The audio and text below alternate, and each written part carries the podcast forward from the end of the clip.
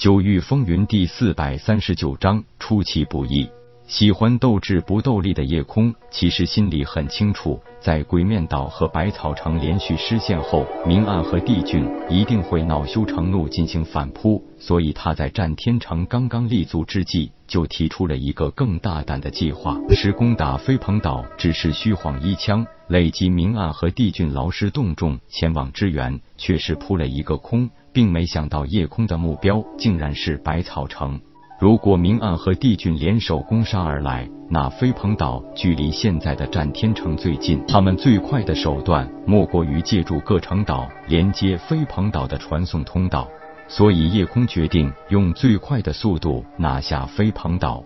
为了防止行动计划被泄露，参加密商的战天城人员并不多，只有夜空、铁牛、水清柔、风不归、韩松和彭雕王六人。韩松道：“我觉得此计可行，就算其他人接到云岚的求救，多半以为这又是我们的疑兵之计。”风不归道：“我们出其不意攻打飞鹏岛可以，不过也必须加强防御。”明暗和帝俊恐怕也已经有了攻打我战天城的计划，不得不防。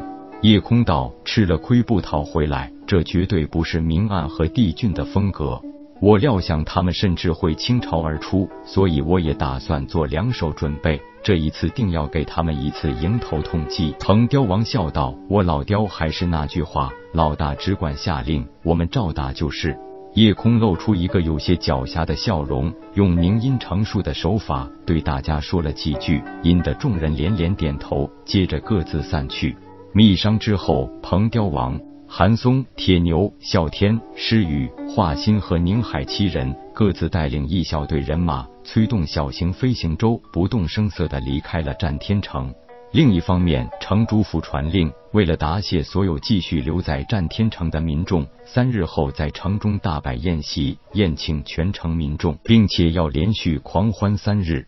本来百草城人数就不是很多，因为攻城之战逃亡了七成，所以剩下来的全城民众也不过千，只是还有不少商铺场馆无人经营。战天城城主府的这一举动，无疑是在造势，目的不外大量招揽各地商家前来入驻战天城。然而，这更是一个致命的短板，等于是给了明暗和帝俊一个最好的进攻机会。谁都知道机不可失，时不再来。明暗和帝俊不是傻子，当然也明白这个道理，更觉得这是最好的机会，一定是这个夜空昏了头，这个时候还有闲心搞狂欢。各城岛只留下部分人守护城池，大队人马直接利用传送通道在飞鹏岛汇聚。当然，还有人不想错过这个机会，就是闪电杀和喋血会的几个一流杀手。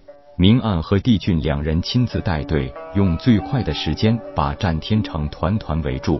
因为他们都知道夜空是一个不错的阵师，所以早就准备好了先行破阵。云岚也就被安排打头阵。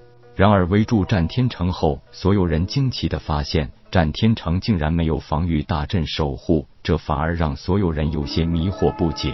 自寻死路，诱敌之计，空城故弄玄虚，很多奇怪的想法充斥了这些枭雄的脑子，但怎么也想不明白，这夜空到底在耍什么花样。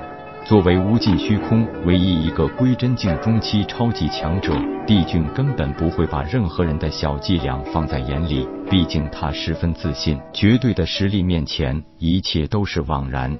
当然，明暗也不会被吓到，两人很有默契的同时下令攻城。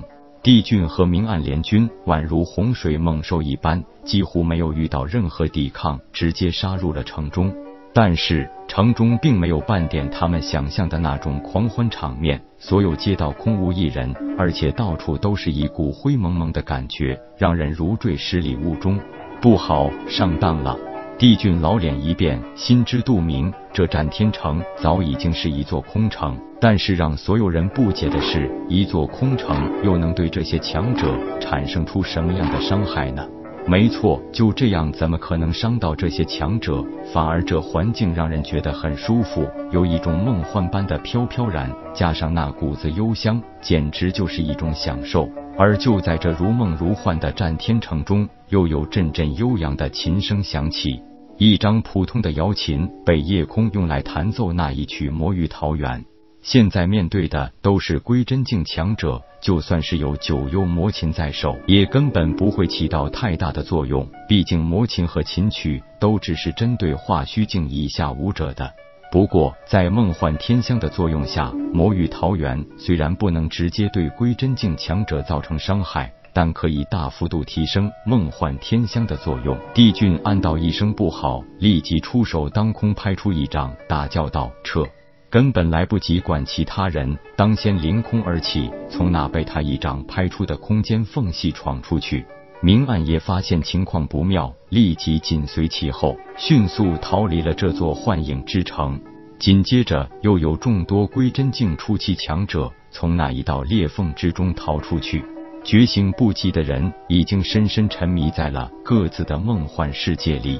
不过，能够逃离幻境之城的也并没有那么轻松，因为球球、水清柔、痴琴香、风不归等一众人早已经严阵以待。被帝俊和明暗留在城外的人马，此刻已经被杀得大败，四散逃命去了。帝俊不明白，到底夜空用了什么手段，竟然可以把一座战天城变成了幻境。如果不是他警觉的早，一旦被困在那诡异的幻境中，恐怕也是凶多吉少。这一次被算计，可以说是奇耻大辱。他很想大开杀戒，凭他这个唯一的归真境中期超强者，灭杀这些人并非难事。不过他狡黠的一笑，冲破重围，直接遁走。无尽虚空领域是一个非常独特的空间，这里可以不受限制的突破归真境初期，也可以由初期晋级到中期。但是这个空间有战力限制，也就是限制了归真境中期强者无法完全发挥出最高实力，因为无尽虚空领域是无法承受归真境中期强者全力一击的。就算帝俊压制修为，完全是用归真境初期修为，只要花费一些功夫和精力，也足以让战天城的人付出相当的代价。但是他撤了，谁也没想到他会这么撤走，更是不知道他葫芦里卖的什么药。本章结束，各位朋友，动动你发财的小手，为倾城点赞、订阅、分享，您的鼓励是我坚持下去的动力。